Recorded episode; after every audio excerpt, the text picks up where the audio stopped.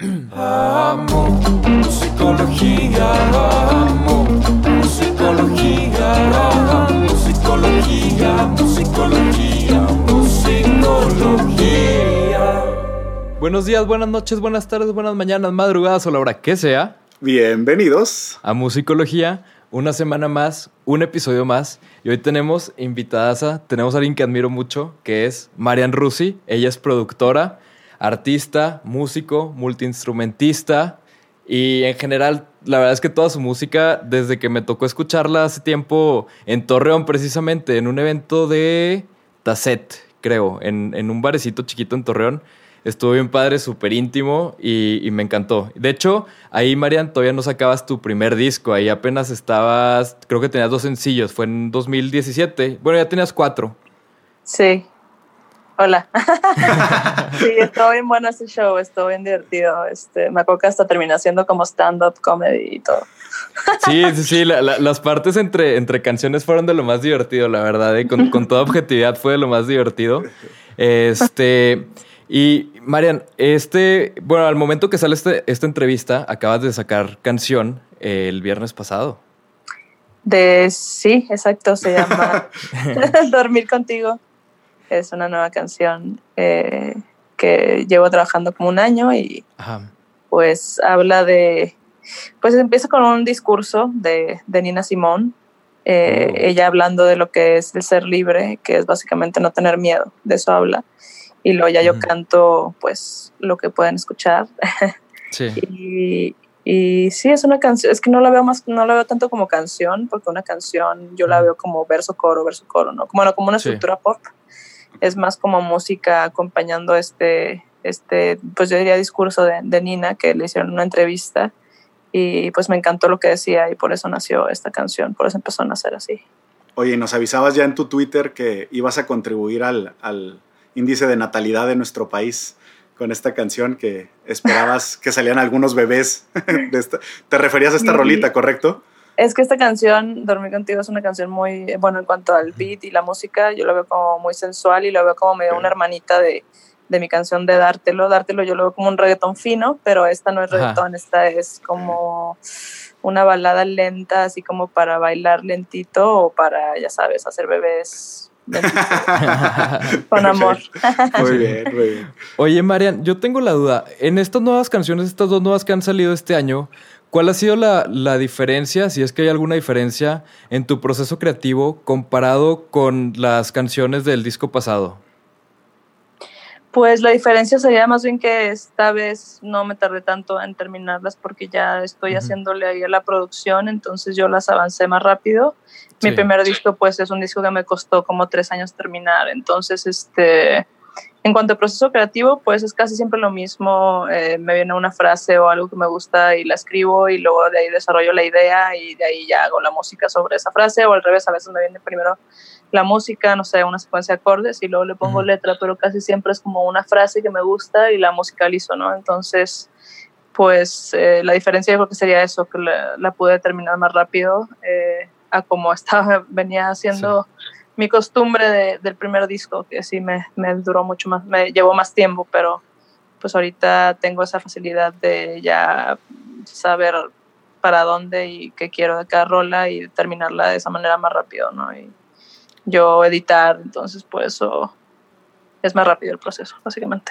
Ah, súper bien. En- entonces, no- normalmente si viene primero la, o sea, la composición en sí, ya sea composición de música o composición de voz, antes de que entre cualquier cosa de producción, por así decirlo, ¿no? Sí, pues yo creo que es importante tener primero que nada la canción desnuda, ¿no? Que funcione Ujú. con guitarra y voz o con piano y voz o quizás solamente cantada, o sea, una buena melodía y una buena letra y ya alrededor de eso pues ya la producción es vestir la canción, ¿no? Como detalles y este efectos whatever, pero ajá, una canción pues tiene que funcionar así desnuda para luego ya sea un proceso más rápido entre comillas o más claro de lo que quieres eh, llegar a la producción final de la misma. Sí. Oye, Marian, y, y preparándonos para la, para la entrevista, leía yo en otra entrevista que tienes un proceso de, de sentarte a escribir, leía yo una hora este, sin Mm. levantar. Ahí exageraron un poquito, la neta, eso solamente lo he hecho- Eso de una hora solo lo hice una vez, está en loco. O sea, más Sí. bien Trato de escribir mínimo tres páginas al día de lo que sea y muchas veces de ahí salen como ideas para canciones. Así. Eso de una hora me, me lo sugirió hacerlo un amigo y lo hice y está bien loco porque neta, o sea, no puedes parar por una hora, te pones un cronómetro y, y salga lo que salga, ¿no? Entonces es como una manera de canalizar todo lo que traes y a veces no sabes qué traes y Claro. está interesante. No, pero está padre. Digo, esta cuestión que muchas veces dicen es que no me ha llegado la inspiración, pues es que también hay una parte de, de trabajo, ¿no? Como de más de riñón que de corazón a veces. Sí, es como de desbloquear algo, ¿no? Es Claro. como, y, y eso de escribir te ayuda, al menos a mí me ayudó. Esta canción de Dormir Contigo tiene un rap que no, no me había salido, no sabía qué, qué escribirle ahí, y como que quería que alguien, algún rapero que sabe, sepa realmente rapear, le metiera algo. Pero dije, no, a ver, o sea, me gusta como autorretarme. Dije, pues voy a intentar en- escribir un rap. Y apenas lo terminé hace como dos semanas. Entonces, por eso pude terminar la canción. Si no, habría un pedazo ahí como con, sin nada de letra y como medio en blanco, como que necesitaba. Y hasta hace poco pude como desbloquear ese, o sea, lo que quería decir en esa parte, ¿no? Ok, ok. Oye, Marian, y justo hablando de rap, en la canción de Dártelo, yo tengo la duda de, de dónde sale la idea de meter el rap de, de Mis ojos lloran por ti por ahí. O sea, porque me, me- me suena como muy idea de fiesta, así como que lo estás tocando en, en- en una fiesta o así, de que todo a gusto, y de repente sale y como que todos la conocen. Entonces Es tenía la los- duda de dónde sale. Obviamente es una canción que toda nuestra generación y más Claro, y menos conocemos y nos divierte y es muy una muy buena canción. Y yo siempre había querido hacerle un cover y en esa parte de dártelo también me imaginaba como un rap, no necesariamente esa parte de Big Boy, sino que quería que alguien le grabara un rap y específicamente quería que Liliana Saumet, la chica de Bomba Estéreo, le grabara ahí un rap, pero ella justo estaba teniendo su bebé, entonces no se pudo y dije, ah, ¿qué tal si en vez de hacer el cover de Mis ojos lloran por ti, pues le meto esta parte, pero pues primero tengo que pedir permiso, ¿no? Entonces conseguí el Sí. permiso del autor de Big Boy y de su editora que tiene esa canción y ya pues no usé sample como tal, sino que más bien yo la, yo la canté, yo la rapeé ahí y pues Sí. es muy divertido, ya con el tono de la canción, ¿no? Y por eso salió eso. Muy bien, muy bien. Oye, y, y yo digo, yo como oyente veo esta como conexión como parte de crecimiento personal tuyo, corrígeme si estoy mal, con, con la canción de Dártelo y luego Me Amo, como hablando un poquito más de las relaciones y del amor en general, este, mucho más en base a ponerte a ti primero, en, en poner límites, en amar de esta manera como con más libertad también y ser amada de esa manera. Me parece como muy padre el, el cómo has llevado y cómo nosotros podemos escuchar este, esta parte del crecimiento. Platícame un poquito de, estas, de esta nueva parte del amor. Justo la canción de Dártelo fue la última canción que escribí para mi disco Nave Especial, mi único y primer disco hasta ahora, eh, porque todas las demás canciones eran como muy nostálgicas, muy de rogarle a alguien más, ¿no? A, un- a una tercera persona, de, ah, pues quiéreme. Y en la de Dártelo como que dije, no, pues tengo que hacer una canción que sea más de empoderamiento, ¿no? O sea, como que todas las canciones aquí yo me veo como la, se puede decir, la que está ahí atrás de alguien, está como medio suplicando. No, voy a hacer una canción que sea todo lo contrario y por eso salió a dártelo. Y esta de Me Amo, pues es otra, otra faceta ya como de darme cuenta de amiga, date cuenta que pues primero te tienes que amar a ti antes de poderle entregar ese amor a nadie más, mm, pareja, amigos, familia. Tenemos que estar bien nosotros, ¿no? Y, y suena fácil, o sea, suena como, sí, pero primero amate, pero eso es algo de todos los días y está muy cabrón, sobre todo en estas épocas, creo que. O sea, el, el descubrir qué es el amor propio es todo un trabajo y, y es, yo creo que es mucho dolor, ¿no? Mucho sufrimiento, mucho ver en retrospectiva tu pasado, de dónde vienen todos tus pedos mentales, ¿no? Sí, sí. Psicológicos, y, y pues me amo, pues la escribí por, como para auto, para darme, para yo recordarme que tengo que tener ese amor y que me quiero ver libre, fuerte y completa, ¿no? Que es lo que dice la canción, antes de, de nada más. Entonces No, no, sí, pues son como hermanitas en cuanto al concepto dártelo y me amo y en cuanto a musicalidad y, y, y feel y vibe, dártelo y dormir contigo son hermanitas. Ok. Oye, como psicólogo sí tengo que decir que se agradece que, que saliera la canción de Me Amo.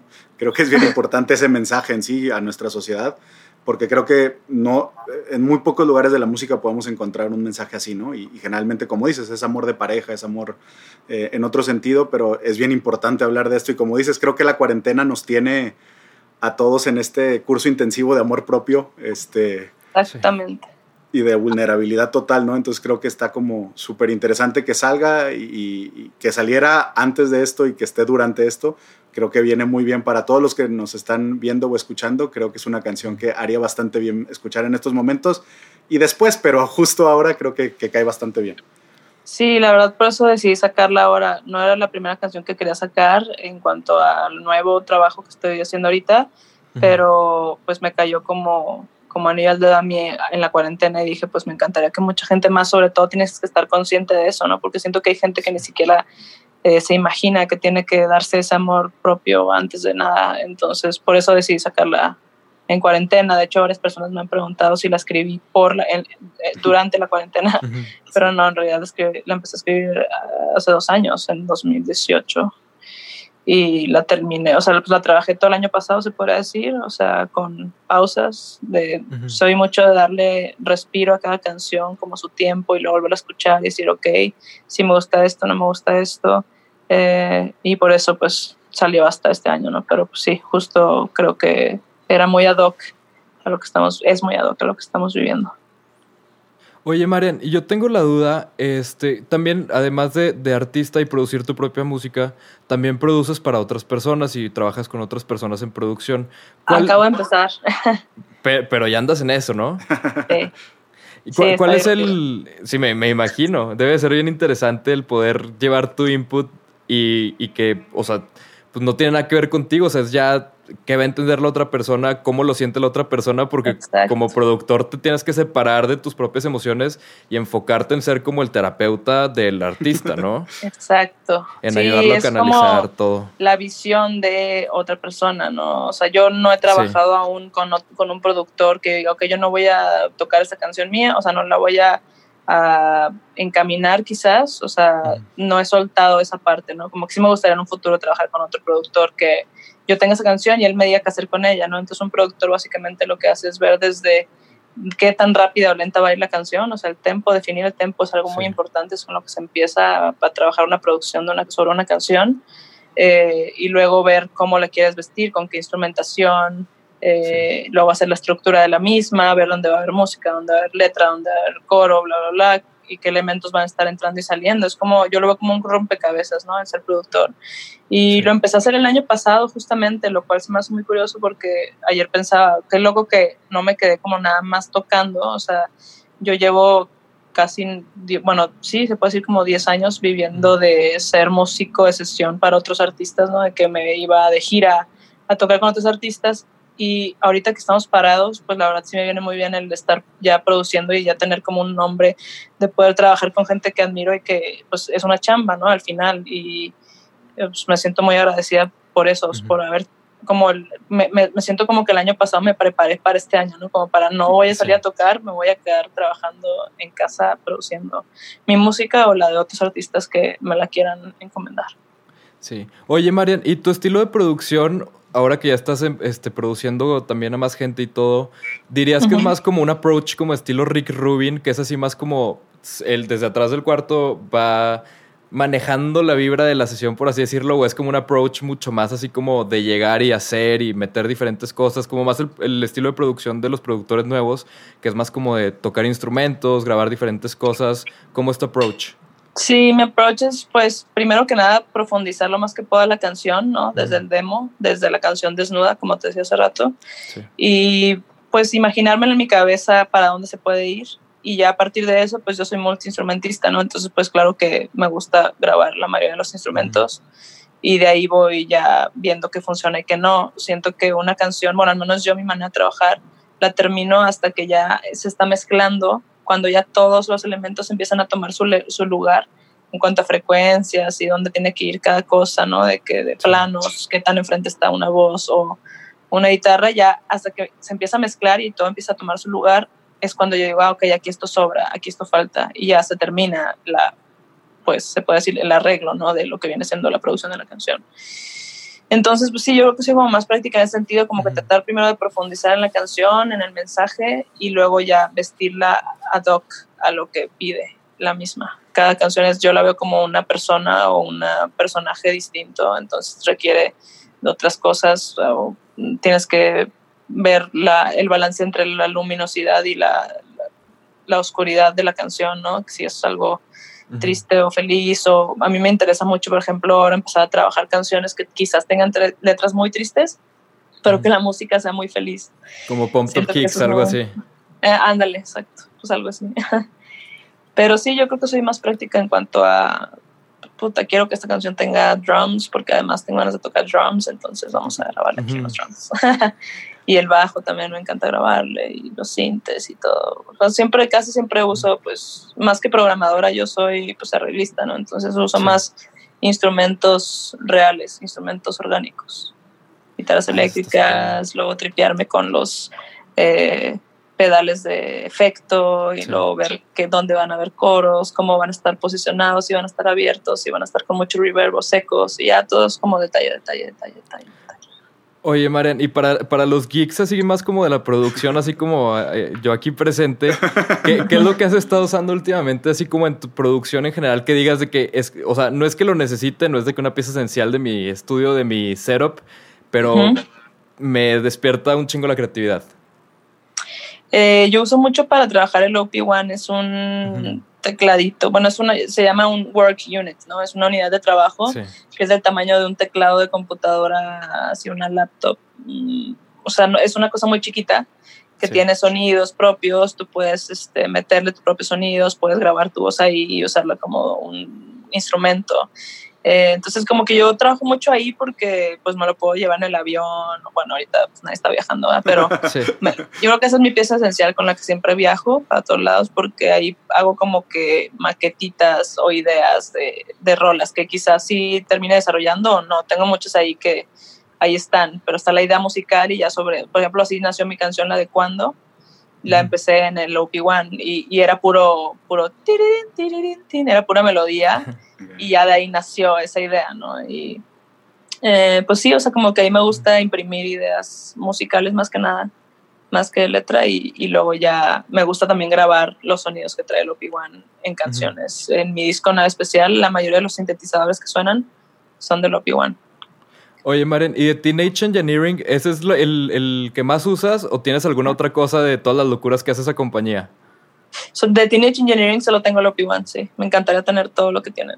Híjole, yo sigo con ganas de del sampler de Ricky Morty. ¿Eh? Yo sigo con ganas del sampler de Ricky Morty de, de Teenage Engineering. ¿Tienen un sample de Rick and Morty?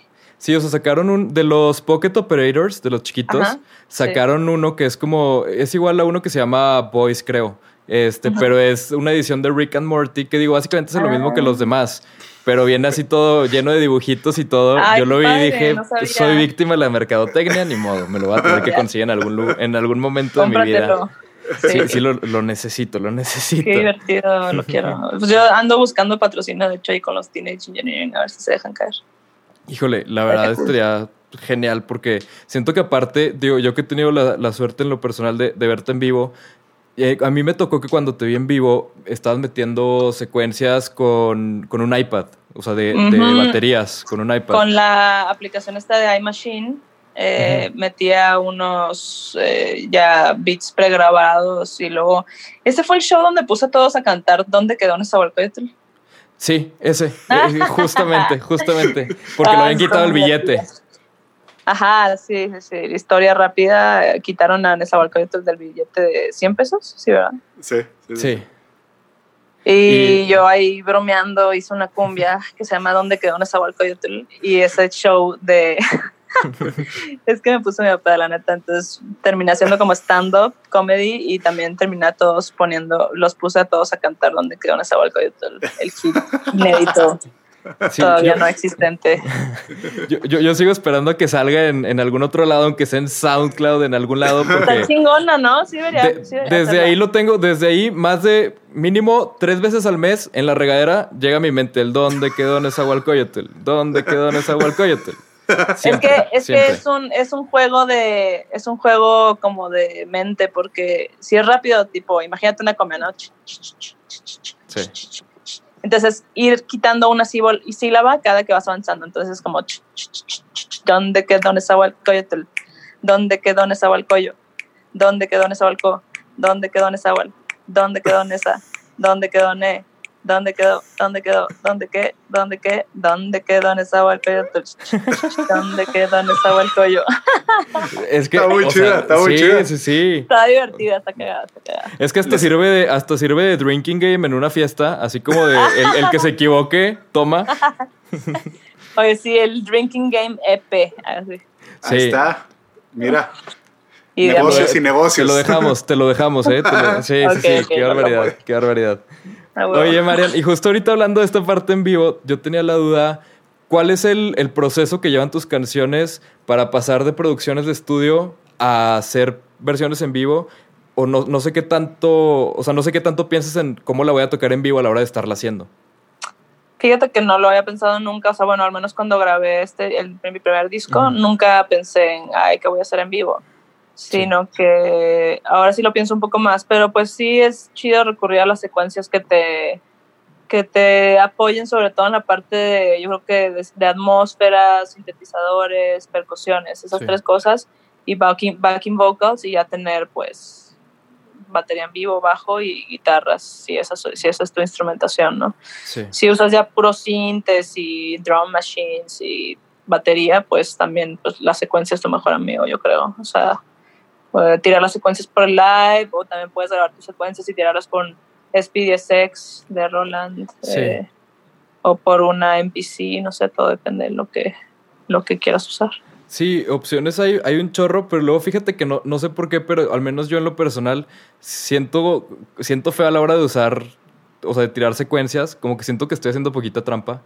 Sí, porque O sea, no sé. sientes que estás haciendo como medio un karaoke, ¿no? Como poniendo un backing Ajá. track, la pista, Sí. ¿no? Que le dicen. Sí, Pero y- pues, si vas a tocar completamente solo, yo creo que lo mejor es ir go acoustic y si vas a tocar con banda, mínimo trío, eh, la, la opción es ir con la menos secuencia posible, pero sí, o sea, si no tienes un tecladista, pues sí tienes que meter los teclados en la secuencia, si no tienes un percusionista, tienes que meter las percusiones en la secuencia, bla, bla, bla, bla. Obviamente siempre lo mejor es mientras más mejor, pero ahorita digo, mientras más Sí. músicos, ¿no? Para tocar una pieza que tenga tanta instrumentación.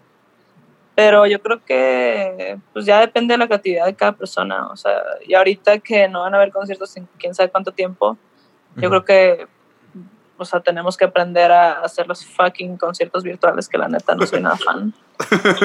Sí, no, Pero, sí. ajá. Pe- pe- Pero hay, hay opciones interesantes, te digo, porque yo te he estado investigando en a ver cómo, o sea, qué puedo hacer. O sea, en tu caso sería qué puedo hacer para que, para que mis, o sea, mis seguidores y la gente que le gusta mi música lo vea, ¿no? En mi caso es más bien qué puedo hacer para descubrir gente que le guste mi música y que lo vea. Entonces estás ahí, ese nivel Claro. extra. Entonces esto partiéndome la cabeza viendo opciones y todo y encontré una, bueno, lo acabo de integrar Logic también, que metieron así como formato Ableton, pero encontré otra compañía que se llama ALK Studios, que lo que hace es que tiene, es como, le dicen Arranged Live Looping. ¿Te das cuenta? Es como una ventana, Mm. como tipo Logic, donde tú vas poniendo, este, quiero grabar un loop aquí de tal instrumento y le das el input, quiero grabar tal acá de otro instrumento y lo vas ahí acomodando en qué orden vas a grabar. Entonces tú ya te despreocupas de picarle al pedal de loop, por ejemplo, Mm. y ya te vas de instrumento a instrumento. ¿Es una página? Es, es, la compañía se llama ALK Studios, pero es un software así como si fuera Logic o así. Ah, ok. Pero está, está muy bueno. Ahí luego te lo puedo pasar por, por Instagram. la verdad es que. La, la verdad es que sí, sí está muy interesante porque es como, como una versión súper comprensible de entre Logic y Ableton. O sea, Ah, como me encanta. lo pues, mejor de, de dos mundos. Sí, y aparte todo está súper accesible, puedes meter plugins. Entonces, Yo lo veo como que si puedes, si tienes la capacidad mental de jugar un videojuego, puedes, tienes la capacidad mental de descubrir cómo funciona uno, uno de esos dos, ya sea Logic o Live. sí, Esos dos son muy amigables, según yo. sí. Sí, la Bueno, verdad, sí. Creo que se acaba de poner en duda mi capacidad de jugar videojuegos. Porque, porque digo, yo, yo que conozco a, a Pablo y, he- y he visto cuando trabaja, sí me, digo, de lejos y sin saber, me sorprende totalmente cómo, cómo logran todo ve? esto. Sí, cómo se ve esto, digo, la lógica que ustedes Pues, siguen después del conocimiento. Como está- todo programa, ¿no? Yo creo tecnológico, tienes que aprender a eh, ahora sí que a hallarte y en las funciones y opciones que tiene, pero yo creo que si le das, por ejemplo, un mes entero a eso y ves tutoriales, que todo está en internet, la neta, let's face it, Sí, sí, sí. es fácil, o sea, sí se ve, sí se ve complicadón, pero pero es más sentido común que nada, creo yo. Sí. Oye, Marian, como última pregunta, bueno, es la última pregunta y después vamos a hacer una dinámica rápida. Pero mi última pregunta es, ¿qué has estado escuchando últimamente como inspiración? O sea, ¿qué tanto te dejas influenciar así directamente por música? ¿Y qué, qué has estado escuchando últimamente? Me estoy clavando mucho como con el jazz ahorita porque me da mucha paz. Pero, por ejemplo, me gusta mucho un chavo que es como un genio monstruoso que toca cualquier género que quieras, sobre todo jazz. De hecho, pues, se llama Kid Jacob Collier. seguro lo ubican. Uy, está loquísimo. Estoy tripeando mucho a ese chavo, eh, por, también por los live loopings que hace, me encanta. Ajá. Yo, de hecho, quería hacer un show sola, así, tocando muchos instrumentos, lo cual es- se ve divertido, pero también a la vez el año pasado como que valoré mucho tocar con más seres humanos, es más bonito. Sí. Y bueno, él y luego Krungbin, que es mi banda favorita hace dos años, que son un trío eh, tejano, no sé si los ubiquen, eh, su nombre no. se escribe KH. O si Ajá. ustedes ponen en Spotify KHR, ya les va a salir Krungbin, que es que decir avión en tailandés, Krungbin. Pero son estos tres músicos, una chica en el bajo, un güey en la guitarra y otro güey en la batería. No mames, su música es hermosa. Yo con e- ellos y también me gusta mucho eh, una chava que se llama Shura. No sé, o sea, como que escucho de todo un poco, pero no- ahorita no estoy como que obsesionada con nadie en general. Solamente pongo como cualquier artista que me guste y pongo el radio de Spotify y voy descubriendo más cosas. Pero sí, pues yo creo que ahorita, más que nada, recurriendo al jazz viejito, la neta, Bill Evans, Coltrane, Miles Davis. Eh, Me gusta mucho cómo toca el piano este, eh, ¿cómo se llama? Este Peter, ay, se me fue su apellido. Híjole. Eh, Ay, Oscar, no Oscar. Peterson, Oscar Peterson. Ah, ok. Peter, nada que ver. Me gusta mucho escuchar a Oscar Peterson, Bill Evans. Con No, eso perfecto, Marian. Sí, no, no, no, no, no, nos dejas mucha, mucha tarea de, de cosas que voy a buscar acabando, acabando de grabar. Sobre Oye, todo Krungbin, no sabes qué vayas. Sí, oye, no- nada más como me lo describiste, la verdad sí se me antojó ya ponerlo y, y ver de qué me estoy perdiendo. Siento que es Como una que luego mezcla descubres. de, de rock psicodélico de los 60 tailandés, así. Sí. Órale. con- Pero su te- música es como tejanos. 80% instrumental. Órale. No, pues sí hay que checarlo. Oye, Marian, por último, nos gustaría hacer una dinámica que se, le pusimos el jam de asociación. Entonces, es acá esta combinación, siguiendo el, el hilo de combinar la música con la psicología. Es esta, esta dinámica, se trata de que yo te voy a decir una palabra y Ajá. tú me vas a contestar lo primero que se te venga a la mente. Yo te voy a decir cinco y me vas contestando así una por una y después borro te decir otras cinco y le vas contestando una por una. ¿Cómo ves? Me late. Va, va. Primera palabra, felicidad. Reír, Instrumento, bajo, Kubrick. sangre. Componer, Eh, catarsis. soundtrack, John Williams. Muy bien. Voy. Desierto. Chihuahua. Inspiración. Fuente de poder. Lluvia.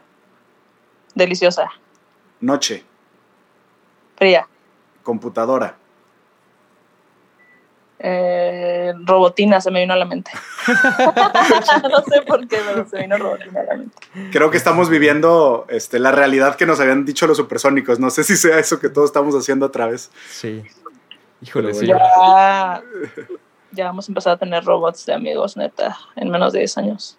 No, no es mala opción, la verdad. A estas alturas no me molestaría tener un amigo robot que me platique de vez en cuando algún fun fact que se encuentre en internet o algo. Una rola que diga, un robot me rompió. ya vamos a empezar con esto. Un robot.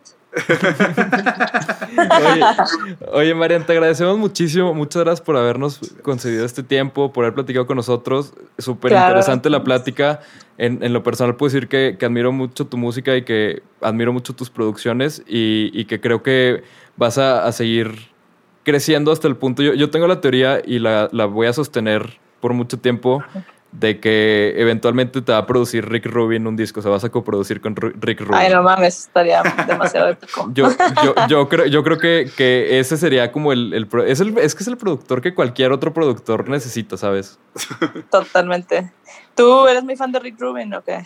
A mí me encanta Rick Rubin. O sea, so- soy fan de Rick Rubin y, y o sea, Será muy que- interesante conocerlo y ya Sí. fuera de que me produzcan una rola, o sea, llamear con él o, o platicar así, tripear cosas. con, plat- con- con platicar con él. O sea, no sé si viste, estaba Sí. haciendo unas entrevistas de GQ donde entrevistaba artistas, Rick Rubin. Ah, no, no, no, Este, sí, tiene una con, tiene con Pharrell Williams, con Kevin Abstract, con Kendrick Lamar. Pero literal, está muy padre la entrevista porque de verdad ves al artista platicándole así como, como si le estoy hablando así al sensei, así como al, al máster de los masters. Claro. Todos los artistas así, desde Kevin Abstract Respeto, hasta Pharrell. Williams. Sí, o sea, le, se abren cañón con él y las respuestas que da y todo. O sea, es como psicólogo Rick Rubin parece. O sea, de verdad es como que no sé, tiene... Ese güey está en, una, en un canal diferente. está en otro muy grado ya de conciencia, Sí, ¿no? Sí, sí, sí. Muy impresionante, la verdad. Pero... Qué chido, pues, las voy a ver, las, me las voy a Sí. echar. Sí, son todas de GQ y muy, muy recomendadas. Digo, están larguitas, duran como 40 minutos, 50 minutos, pero valen la pena. Va, sí me las echaré ahorita que hay más tiempo que vida. Sí. Muchas gracias, Marian. Muchas Gracias, a gracias, ustedes, Marian. les mando un abrazo y cuídense mucho, porfa. Igual, Muchas gracias estamos. igualmente. Bonito Muchas día. Bonito día. Disfruten el fin de encerrado. Sí, sí, sí. Trataremos, trataremos. Órale, besos. Nos, Nos vemos. vemos. Bye. Bye. Pues muchas gracias por habernos acompañado en esta entrevista. Esperemos les haya gustado. Y nos vemos la próxima semana con otra entrevista. ¿Algo más que quieras agregar, Borrego? No, creo que está todo dicho. Todos tenemos cosas que investigar, cosas que ver. Marian se llevó algunas tareas, nosotros otras. sí, otras creo varias. creo que, creo que quedó interesante. Así es que los vemos Sí. la próxima semana y aquí seguimos tratando de disfrutar nuestra cuarentena platicando con otros. Sí. Muchas gracias. Nos vemos la próxima semana. Nos vemos.